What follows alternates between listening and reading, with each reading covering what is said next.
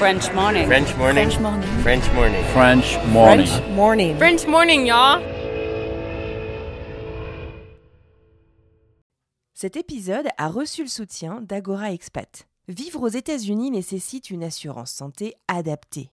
Mais trouver la solution parmi toutes les offres peut s'avérer être un vrai casse-tête. Budget, besoin, franchise, difficile de tout combiner. Ne perdez plus votre temps, Agora Expat sélectionne et compare pour vous les meilleures solutions d'assurance santé. Offre personnalisée, accompagnement sur mesure, devis et conseils gratuits, Agora Expat est le courtier référent de la communauté francophone expatriée aux États-Unis. Retrouvez plus d'informations sur agoraexpat.com. Et maintenant, place à l'épisode.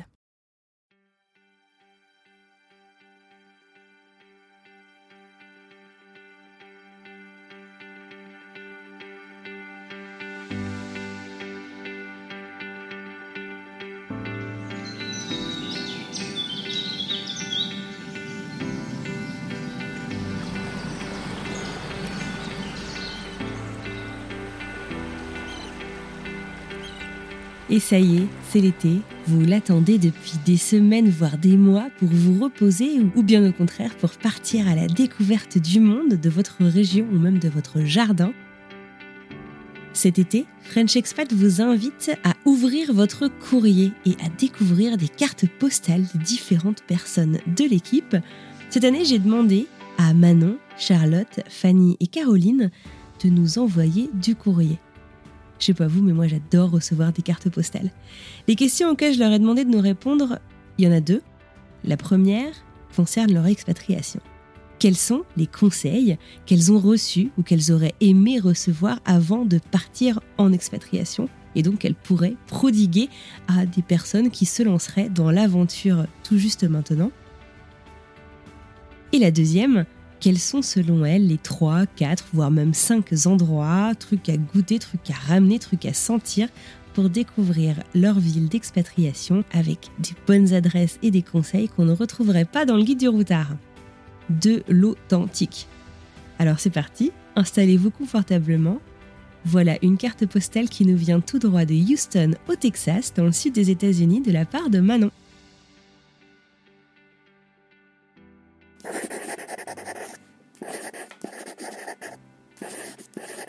Je m'appelle Manon. Je suis aux États-Unis depuis plus ou moins 7 ans et j'habite à Houston, au Texas.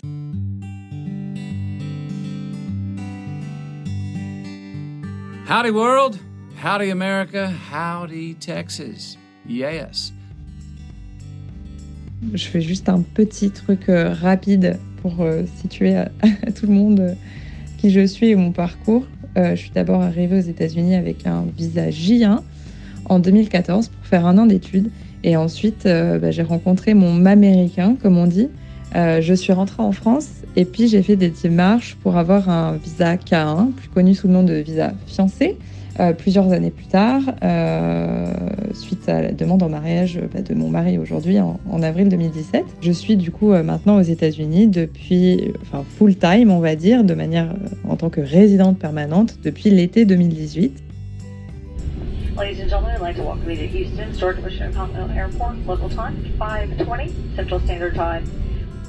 Si je vous pouvais euh, dire quelques petites choses que j'aurais aimé savoir euh, avant mon expatriation, euh, alors je dirais d'abord avant euh, d'entreprendre les démarches euh, de visa, etc. et, du coup d'immigration, puisque je je suis pas expatriée, je suis immigrée.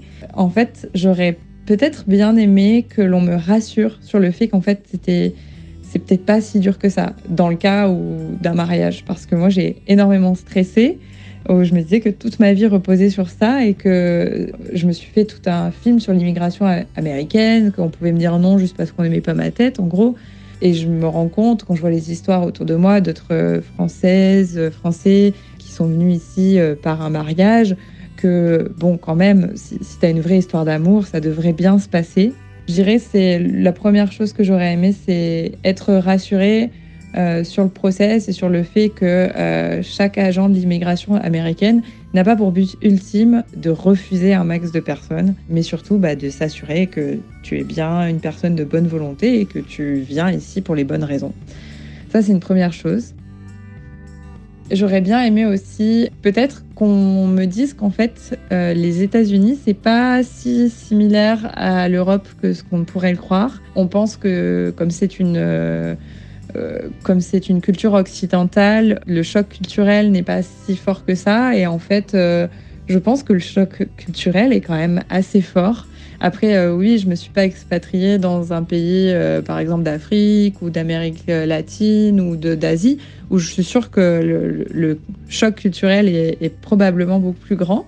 Mais le choc culturel en Amérique du Nord est quand même là. Et je pense que j'aurais bien aimé qu'on m'en parle sur euh, ouais, les, façons de vivre des Américains, les façons de faire, les us et coutumes, euh, leur façon d'interagir avec les gens également. Surtout, je dirais, dans les relations euh, amicales et familiales qui sont quand même très différentes de ce que l'on peut avoir en France.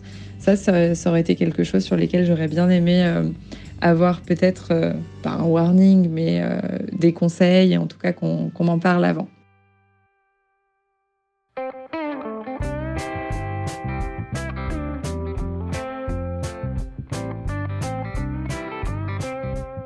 Pour vous parler de Mont Houston, un truc à voir, un truc à voir à Houston. Je dirais à Houston, ce qui, est chouette de voir, c'est le Buffalo Bayou Park, euh, qui est un, parc en plein milieu de la ville, le long du bayou. Il y a une grosse partie qui a des berges qui sont totalement à l'état naturel. Et le contraste entre euh, la vue sur le downtown houstonien avec ses grands buildings et euh, ce bayou très nature où les gens vont courir, faire du canoë-kayak, euh, je dirais que c'est vraiment un truc à voir à Houston euh, parce que c'est pas du tout l'idée qu'on pourrait avoir de la ville. Euh, cette grande métropole américaine, quatrième ville des États-Unis, on s'attend pas à ce que ce soit une ville aussi verte. Et ça, c'est une bonne surprise sur Houston. Alors, un truc à sentir à Houston, euh, je dirais que c'est le barbecue, euh, le Texas barbecue, qui est très connu, et euh, surtout pour les ribs et le brisket. donc, franchement, l'odeur du barbecue texan, c'est vraiment quelque chose, et j'en ai l'eau à la bouche rien que d'y penser. J'ai envie de dire, j'espère que vous n'êtes pas vegan avec ce que je vais vous proposer, ni végétarien. Un truc à manger à Houston, je dirais que c'est la nourriture Tex-Mex et notamment les faritas, mais alors les vrais.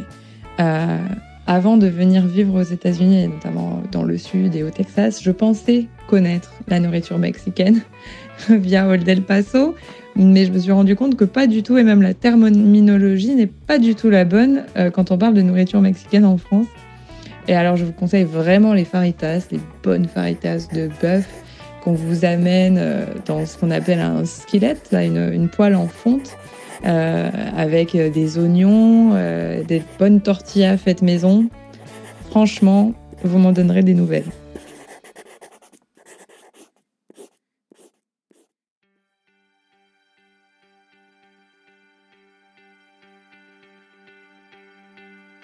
Merci Manon. Si vous souhaitez retrouver toutes les bonnes adresses et les conseils de Manon, direction le blog de French Expat, le podcast. Vous retrouverez tous les liens dans les notes de cet épisode. Si vous rêvez de nous faire découvrir votre destination, sachez qu'on est en plein recrutement de notre saison 3. Alors si vous souhaitez participer au podcast ou nous soumettre l'idée d'un invité ou d'une invitée qui vous fait rêver, écrivez-nous. Rendez-vous sur le site internet, vous retrouverez le petit formulaire de suggestion de témoignage. Ça nous aidera à rentrer en contact. Très bel été, bonnes vacances si vous avez la chance d'en avoir, et à mardi prochain pour une nouvelle carte postale.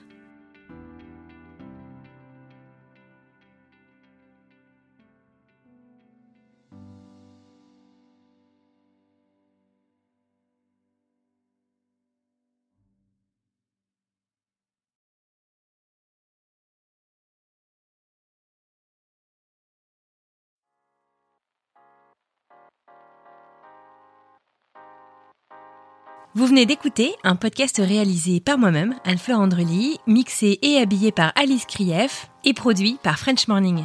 French Expat n'est pas le seul podcast de French Morning. Pour retrouver tous les podcasts du groupe, rendez-vous sur frenchmorning.com slash podcast. À bientôt!